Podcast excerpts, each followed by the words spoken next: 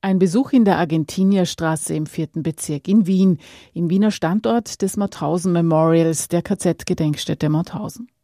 Im Stiegenaufgang ragt eine Säule aus Styropor in die Höhe, etwa vier Meter hoch, bestehend aus zahlreichen dreieckigen Schildern, die zu Orten in Österreich weisen, Ebensee, St. Valentin, Schloss Mittersiel oder St. Lamprecht.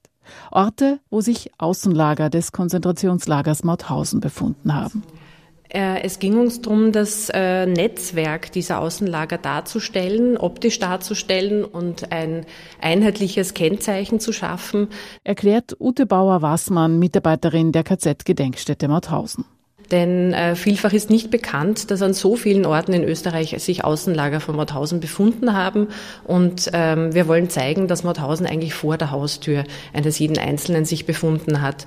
Die Prismen, die wir hier sehen, die dreiseitigen, zeigen sowohl die Richtung zu diesen Außenlagern an, von dem Standort, an dem man sich befindet, und auch die Entfernung dorthin, damit man topografisch das einordnen kann. Etwa das Außenlager Ebensee, in dem sehr viele Häftlinge befreit wurden. Äh, wir sehen den Leubelpass in Kärnten, ein Zwillingslager, das auch sehr äh, wenig bekannt noch ist. Ähm, es sind auch kleine Lager genauso in der Hierarchie wie Schloss Lind oder Schloss Lannach äh, angeführt. Wir wollten keine Hierarchisierung vornehmen, sondern wirklich alle Orte gleichberechtigt zeigen. Mauthausen vor der Haustür. Die systematische Ermordung von Juden, Roma und Sinti, Homosexuellen, Widerstandskämpfern und vielen anderen durch die Nationalsozialisten von 1938 bis 1945 hat nicht nur fern im Osten Europas stattgefunden und war in Österreich nicht auf Mauthausen beschränkt. 40 Außenlager, allein neun in Wien gehörten zu Mauthausen. Das soll die Stele anzeigen. Sie wird später aus Beton gegossen sein. Also entwickelt ist äh, die Außenlagerstele in einer großen Arbeitsgruppe mit Lokalinitiativen worden und vom Gedenkbüro der KZ-Gedenkstätte Mauthausen. Der Bildhauer Mischa Gutmann wird mit seinem Team die Betonteile fertigen und die Aufstellung wird dann noch von einem Baumeister erfolgen. Im Frühjahr wird die erste Stele errichtet werden bei der Gedenkstätte des KZ-Außenlagers Melk. Die dreieckigen Schilder, aus denen die Säule besteht, erinnern an den Häftlingswinkel. Das Dreieck war ein Stofflappen, den jeder Häftling auf seiner Häftlingskleidung hatte und je nach Farbe hat er angezeigt, was der sogenannte Haftgrund war. Roma und Sinti, homosexuell, all diese Haftgründe der SS sind so verdeutlicht worden. Ute Bauer-Wassmann von der KZ-Gedenkstätte Mauthausen. Die Direktorin der KZ-Gedenkstätte ist die Historikerin Barbara Glück. Sie hat vor ein paar Jahren den Standort des Memorials in Wien neu aufgebaut. Hier in der Argentinierstraße 13 befinden sich seit 2018 unter anderem ein Archiv, eine Bibliothek und ein Studiensaal. Wir treffen Barbara Glück in ihrem Wiener Büro und sprechen mit ihr über die Bedeutung von Erinnerungsarbeit und darüber, wie die Jahre der Pandemie die Gedenkkultur geprägt haben. Wir haben vor Ort an unserer äh, Gedenkstätte den Raum der Namen. Das heißt, wir haben vor zehn Jahren, heuer jährt sich zum zehnten Mal, einen neuen Gedenkort geschaffen, wo wir sehr individualisiert jeden einzelnen Namen jeder einzelnen Person gedenken können. Das heißt, wir geben den Opfern ihre Identität zurück mit diesem Raum. Das ähm, geht zurück auf ein Forschungsprojekt, das über zehn Jahre gedauert hat, dass wir, ich weiß es noch ganz genau, wie wir begonnen haben, hatten wir in etwa 30.000 Namen von Menschen, die im KZ-System Mauthausen ermordet worden sind. Und im Rahmen dieses zehnjährigen Forschungsprojektes ist es uns gelungen, über 80.000 Namen zu rekonstruieren. Und für diesen Gedenkraum haben wir sie auch noch in ihren nationalen Schreibweisen ähm, niederschreiben können. Und wir haben dazu die Geburtsdaten, Sterbedaten, Geburtsort, Sterbeort versucht zu rekonstruieren, damit wir sie noch einmal mehr identifizieren können und ihnen soweit es geht, auch eine Identität wiedergeben können. Auch dann natürlich im, in weiterer Folge dann für Angehörige, dass äh, sie eine, eine bessere Hilfestellung von uns bekommen, dass sie danach suchen können, dass sie nach ihren Angehörigen einfach suchen können und Recherche betreiben können. Nun, dieser Gedenkraum selber ist bereits entstanden mit Mitwirkung von Menschen, Einzelpersonen, Institutionen von über 40 Nationen. Das war bereits ein großes internationales Gedenkprojekt, wenn Sie so möchten, weil die Rekonstruktion der Namen, die Schreibweise in ihren nationalen Schreibweisen, dieses Zusammenhelfen, nur das hat es ermöglicht, dass wir diesen Raum der Namen eröffnen konnten. Jetzt, wenn man vor Ort ist an der Gedenkstätte und diesen Raum betritt, dann taucht man ein in eine Vielzahl an Namen und kann gleichzeitig auch noch in den Büchern ähm, recherchieren und die Namen dann noch tatsächlich lesen. Jetzt ist dann der Wunsch entstanden, dass man diese, diese Namen auch recherchieren kann, wenn man nicht vor Ort ist. Und gerade die Jahre mit Covid, wo wir die Gedenkstätte auch für längere Zeiten auch immer wieder schließen haben mussten, auch teilweise zu unseren Gedenktagen, in dieser Zeit ist dieser Raum der Namen virtuell noch einmal auf eine neue Ebene gestellt worden, weil Menschen aus der ganzen Welt, egal wo sie waren, gedenken konnten. Auf eine virtuelle Art und Weise, wie es vielleicht vorher noch nie da gewesen war. Das heißt, Sie haben in diesen Raum einsteigen können, haben sich den Namen Ihres Angehörigen suchen können, haben teilweise schon Biografien vorgefunden, haben Fotos gefunden und konnten so auf ihre Art und Weise gedenken. Und für mich ist das so ein schönes Symbol, weil uns das eigentlich weltweit vereint. In diesem virtuellen Raum der Namen. Es wäre so, als würden wir alle gemeinsam in diesem Raum stehen und alle gemeinsam an diese Menschen denken. Und das ist etwas, das war zu Beginn, wie wir diese Idee hatten, noch gar nicht absehbar. Und hat aber eben durch Covid-Zeiten, weil viele einfach in dieser Zeit auch begonnen haben, kreativ zu sein und was kann man ins Netz legen und was ist sinnvoll und was nicht, uns hier einfach die Möglichkeit gegeben, dass wir über die Ortsgrenzen hinweg einfach dieses gemeinsame Gedenken weiterführen können. Und das ist für mich auch etwas, wo ich, wo ich mir denke, dass, das ist auch so, das hat eine Zukunft weil das kann ich weiterentwickeln. Und dieses, diese Idee, ja, dieser Raum, der vor Ort und virtuell äh, ist, der lebt durch die Menschen, die einen Beitrag dazu leisten. Weil die Namen werden von uns recherchiert, aber die Biografien kommen teilweise von den Angehörigen selber. Und wir haben versucht, diese Plattform auch aufzubauen und, und zu erweitern und sie, sie wächst ständig. Jährlich kommen ein paar, ein paar hundert äh, Biografien, manchmal mehr, manchmal weniger, äh, dazu ja, in allen möglichen Sprachen, je nachdem die Herkunftsländer der, der, der Menschen, die in Mauthausen ums Leben gekommen sind. Der Raum der Namen im KZ Memorial zugänglich im Internet als virtueller Raum der Namen mit Fotos, Briefen, Lebensgeschichten und Erinnerungen. Zu finden ist dieser unter raumdernamen.mauthausen-memorial.org. Barbara Glück erklärt. Ähm, man findet die Erklärung zum Raum der Namen, man findet einmal ein Bild und dann bekommt man sofort eine Suchmaske und da gibt man mal den Namen ein den Namen des Angehörigen ein, des Menschen, ähm, von dem man glaubt, dass er im KZ-System ermordet worden ist. Dann kommt äh, Vorname, Nachname. Oft hat man Namensgleichheiten. Das heißt, es gibt ein paar Namen, die kommen mehrmals vor. Dann tut man sich leichter, wenn man das Geburtsdatum hat, um das besser zu identifizieren. Und dann erscheinen alle Daten, die wir zu dieser Person wissen.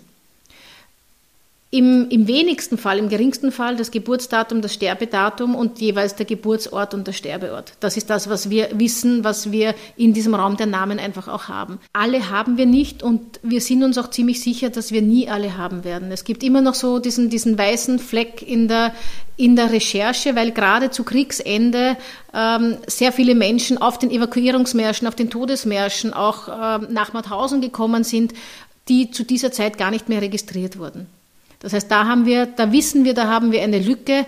Ähm, es sind jetzt, äh, heuer sind es zehn Jahre, dass wir den Raum der Namen vor Ort eröffnet haben und dieses Forschungsprojekt mit diesem Zwischenstand abgeschlossen haben. Aber seitdem sind wieder einige tausende Namen dazugekommen. Immer wieder findet man nicht nur Name, Geburts- und Sterbedatum, sondern die ganze Lebensgeschichte der Ermordeten die findet man auch. Die findet man auch dort, wo es Geschichten gibt und wo es vielleicht sogar auch Fotos gibt, die findet man auch vor Ort. Es gibt so berührende Geschichten, wenn uns Menschen schreiben, ähm, beginnt oft mit einer, mit einer Anfrage bei uns in der, in der, in, im Archiv äh, wo die Anfrage kommt, ähm, ich habe etwas gefunden im Nachlass meines Vaters oder auf dem Dachboden, ähm, habt ihr etwas zu diesem Namen, das war mein Großvater, meine Urgroßmutter, gibt es darüber etwas? Dann schauen wir in unseren Datenbanken nach und das ist mal die erste Information, die wir geben können.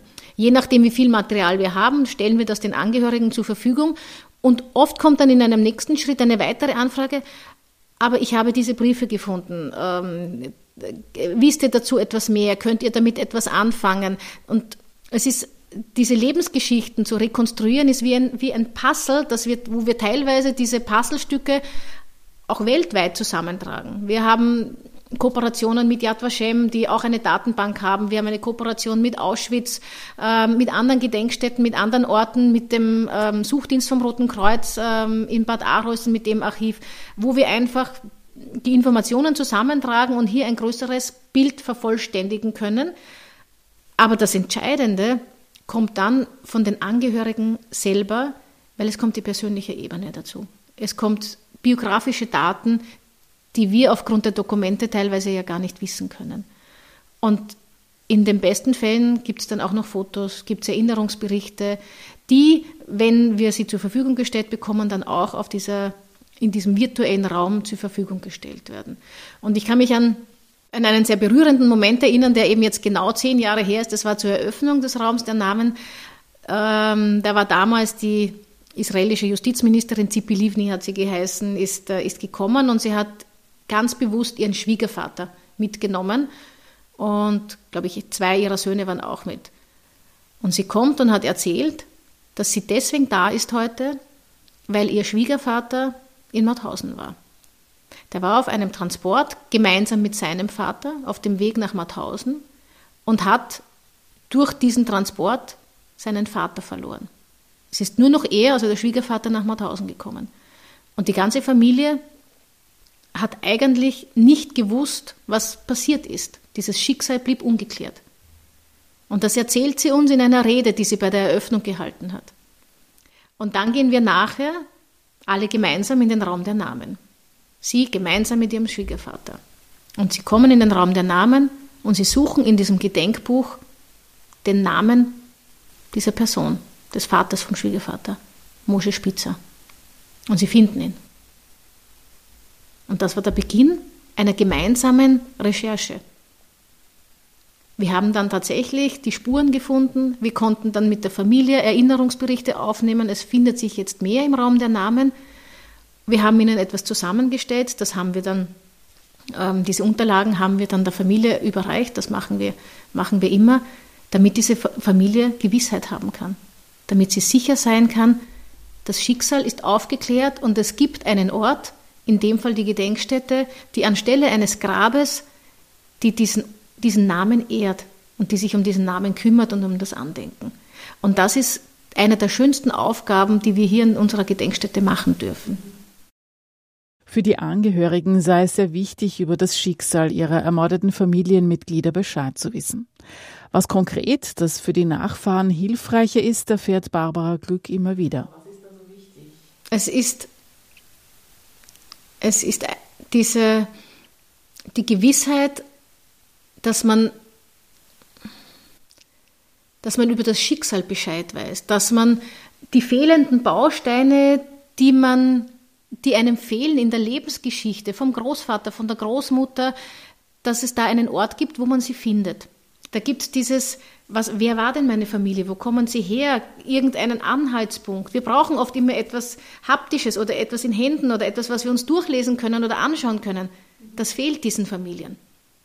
Oft ist es auch nicht möglich, irgendetwas wiederherzustellen, aber manchmal gelingt es uns, dass wir einfach etwas finden. Und Woher wissen wir das? Natürlich auch, weil uns das Menschen erzählen. Also ich habe Kontakt bekommen, ich glaube 2016 war das, mit, ähm, mit äh, Yair Lapid der letzte äh, Premierminister Israels, äh, der uns letztes Jahr als Außenminister in der Gedenkstätte Mauthausen besucht hat. Und 2016 war das, hat ein, ein Kollege von mir im Holocaust-Museum in Washington mich angerufen und gesagt, äh, du Bauer, wir haben jetzt ähm, ja, ihr Lapid bei uns. Er sagt, sein Großvater muss in Mauthausen gewesen sein. Habt ihr darüber etwas, habt ihr Informationen und Unterlagen? Wir haben dann recherchiert, wir haben dann tatsächlich auch äh, Dokumente gefunden und bei meiner nächsten Israelreise habe ich ihn besucht und habe ihm diese Dokumente gegeben und er hat zum ersten Mal etwas über seinen Großvater Bela Lampel in Händen gehalten. Ähm, das sind oft äh, Auszüge aus, ähm, aus den Zugangsbüchern, Registrierungskarten, Häftlingspersonalkarten. Teilweise gibt es ähm, Überstellungslisten, Transportlisten, wo der Name aufscheint, äh, wo man hier einfach die Gewissheit hat. Und äh, Jair Lapid ist dann auch 2016 mit seiner Schwester an die Gedenkstätte gekommen und wir haben einen Rundgang gemacht und sind dann auch in den Raum der Namen gegangen. Und dort hat er zum allerersten Mal den Namen seines Großvaters gelesen. Und wir sind dann hinausgegangen und er war unglaublich still und hat dann meine Hand gehalten und hat dann gesagt, Barbara, das war jetzt für meine Schwester und für mich wie ein Begräbnis und du warst der Rabbi für uns. Das werde ich nie vergessen, danke. Da wird uns erst so wirklich bewusst, was wir für diese Menschen leisten und was es bedeutet, anstelle eines Grabes auf keinen Friedhof gehen zu können, aber zu wissen, es gibt die Gedenkstätte, die diese Funktion für einen erfüllt, für eine Familie. Zu wissen, dort wird der Name aufgehoben und die Erinnerung aufgehoben. Wenn man jetzt in den, äh, in den Raum der Namen einsteigt, gibt es jetzt eine Biografie über Bela Lampel. Ja, gibt es, glaube ich, auch sogar Fotos, die uns, ähm, oh ja, es gibt Fotos, äh, die uns Jair Lapid letztes Jahr an die Gedenkstätte mitgebracht hat. Er hat sich dann selber auf die Suche gemacht und recherchiert. Wir haben jetzt eine Biografie über seinen Großvater und von ihm auch äh, Fotos, die er gefunden hat, die wir jetzt auch hineingestellt haben. Mit der Arbeit hält die Gedenkstätte in Erinnerung, was das nationalsozialistische Regime auslöschen und vernichten wollte. Kann man also sagen, dass Sie genau dem entgegenwirken, was der NS-Terror erreichen wollte? Barbara Glück.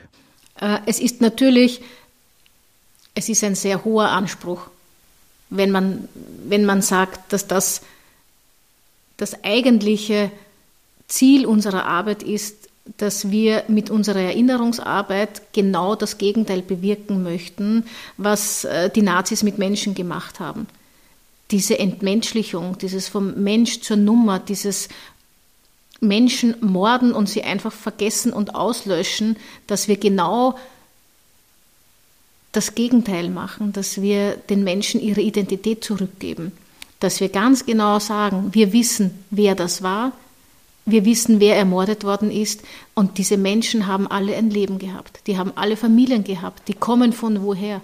Das ist auch in unserer Aufarbeitung, das sehe ich auch, das hat sich auch in den letzten Jahren ähm, da sehr viel getan, dass wir nicht mehr nur fokussieren, die, jene Zeit, wo Menschen in Mauthausen äh, inhaftiert waren und dort gefoltert worden sind und bis sie ermordet worden sind, sondern das Leben davor, was hat diesen Menschen ausgemacht? Was war er? Was war seine Hobbys? Was war seine Familie? Wo ist er hingegangen? In welche Schule? Wo kommt er her? Dieses, diese Individualität, die hervorstreichen und diese Persönlichkeit diesen Menschen zurückgeben, die sie, das haben sie verdient und das sind wir ihnen schuldig. Es sind oft bewegende Momente, die Barbara Glück in der Begegnung mit Gruppen, die die Gedenkstätte besuchen, erlebt. Also einerseits erfahren wir, ist es auch für uns eine, eine sehr persönliche Arbeit, weil wir über die Menschen sehr viel erfahren, über die wir im Raum der Namen berichten. Eine, eine sehr bewegende, einen sehr bewegenden Moment habe ich letztes Jahr erlebt, dass ich eine Gruppe ähm, aus Israel begleiten durfte. Alles ähm, ähm, sind aus dem Auto ausgestiegen, sehr, ähm, sehr, sehr äh, beschäftigt wirkend und äh, ich habe eigentlich wenig Vorwissen gehabt welche familiären Hintergründe die einzelnen Personen haben. Erwachsene. Erwachsene, Erwachsene. Ähm, und wir, wir, gehen die Gedenkstätte entlang und haben unseren Rundgang und haben beim jüdischen Denkmal ein, ähm, einen Gedenkmoment und kommen dann auch Richtung Raum der Namen. Und erst im Raum der Namen, da waren wir über zwei Stunden bereits unterwegs, öffnen sich diese Menschen. Und mehr als die Hälfte aus dieser Gruppe hat von ihren Familienangehörigen erzählt, wo ein Großteil in Auschwitz war und einige von ihnen auch nach Mauthausen deportiert worden sind. und teilweise überlebt haben und teilweise ermordet worden sind. Und wir sind, wer die Gegebenheiten kennt, weiß, dass der Raum der Namen, dass da einen sehr engeren Weg gibt und man kann in diesen Büchern eben diese Namen suchen. Und dann waren wir kurz bevor wir hinausgegangen sind, im letzten Raum, wo dies, teilweise diese Menschen auch zusammengebrochen sind. Wir sind dann alle am Boden gesessen, wir haben uns dann diese Geschichten angehört. Einige haben dann zu beten begonnen. Und da haben sie sehr spontan, sehr individuell ihre eigene Gedenkfeier begonnen. Das ist etwas, das kann man nicht planen, das kann man nicht voraussehen. Und das ist etwas, das weiß ich, das ist unsere Aufgabe, dass wir diesen Menschen das ermöglichen, dass sie hier auch Trauerarbeit leisten dürfen. Und das, be das bewegt uns alle, die wir Gruppen begleiten und Angehörige begleiten, dass das ganz, ganz, ganz persönliche und höchst private Momente sind in diesen, in diesen Situationen. Barbara Glück, Direktorin der KZ-Gedenkstätte Mauthausen. Was bewirkt die Gedenkstätte bei Menschen, die zunächst keinen Bezug zwischen ihren Familien und den Familien der Ermordeten erkennen? Wir haben vor einiger Zeit, also ist jetzt auch schon über 15 Jahre her, ein sehr spezielles Vermittlungskonzept aufgebaut, wo es auch darum geht, die Menschen hinter den historischen Ereignissen kennenzulernen. Unsere Vermittlungsarbeit hat den Titel einer Frage und diese Frage heißt, was hat das mit mir zu tun? Was geht mich das an, wenn ich an diesen Ort komme und jetzt offensichtlich keinen Bezug, keinen familiären Bezug zu dieser Zeit habe, was geht mich das an? Warum gehe ich an diesen Ort? Warum komme ich dorthin? Welchen Mehrwert hat das für mich? Was kann ich daraus lernen? Und unsere Vermittlungsarbeit wird geleitet auch wieder durch eine Frage, wie konnte es sein, dass inmitten einer zivilisierten Gesellschaft Millionen von Menschen ermordet worden sind? Und wir erzählen die Geschichte als eine Geschichte von Menschen. Menschen machen Geschichte, damals wie heute. Und es geht um Menschen, die in Ohnmachtssituationen waren, die gefangen gehalten worden sind, die gefoltert worden sind, die ermordet worden sind. Wir haben Menschen, die aber sehr wohl Handlungsoptionen hatten, die auf der Täterseite waren. Und wir haben die Gesellschaft, auch mit Handlungsoptionen, mit einem Fragezeichen versehen. Und für Mauthausen gesprochen, das Umfeld, die Bevölkerung, die dort gelebt hat. Was haben Sie gehört, was haben Sie mitbekommen, was haben Sie gesehen, was haben Sie nicht gesehen, was wollten Sie nicht sehen? Wie, sind, wie ist die Gesellschaft, die Bevölkerung damit umgegangen? Das ist die schwierigste Frage, weil sie kaum vorstellbar ist. Und das führt unweigerlich zur Frage, wie hätte ich mich verhalten? Was hätte ich getan? Die Frage stellt man sich. Genau.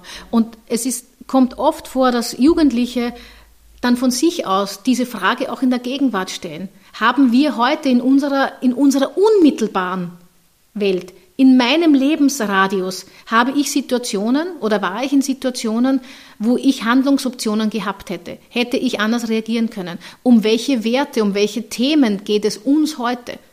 Aber in einem Umkreis, wo ich selber entscheiden kann. Und dann wird es noch einmal schwierig.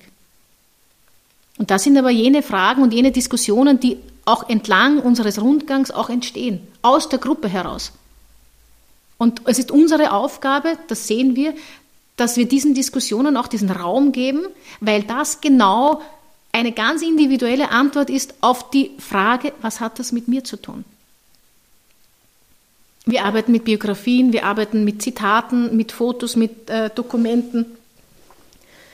Aber wenn diese Frage auftaucht, dann wissen wir, dass Menschen, die zu uns kommen, die vielleicht gar keinen Bezug hatten und geglaubt haben, sie werden nie einen Bezug herstellen mit diesem Ort. Wenn sie mit dieser Frage nach Hause gehen, die sie dann beschäftigt, was hat das mit mir zu tun? Was nehme ich mit? Dann haben wir wirklich viel erreicht. Was hätte ich getan? Und welche Handlungsmöglichkeiten habe ich heute? Eine Antwort darauf gibt es nicht sofort, ist auch nicht das Ziel. Das wäre zu einfach. Das wäre einfach. Und wir, wir sagen, wenn Menschen mit Fragen zu uns kommen, wäre es ein leichtes, ihnen auf all diese Fragen eine Antwort zu geben. Wir haben viel erreicht, wenn sie mit noch mehr Fragen nach Hause gehen. So Barbara Glück, die Direktorin der KZ-Gedenkstätte Mauthausen.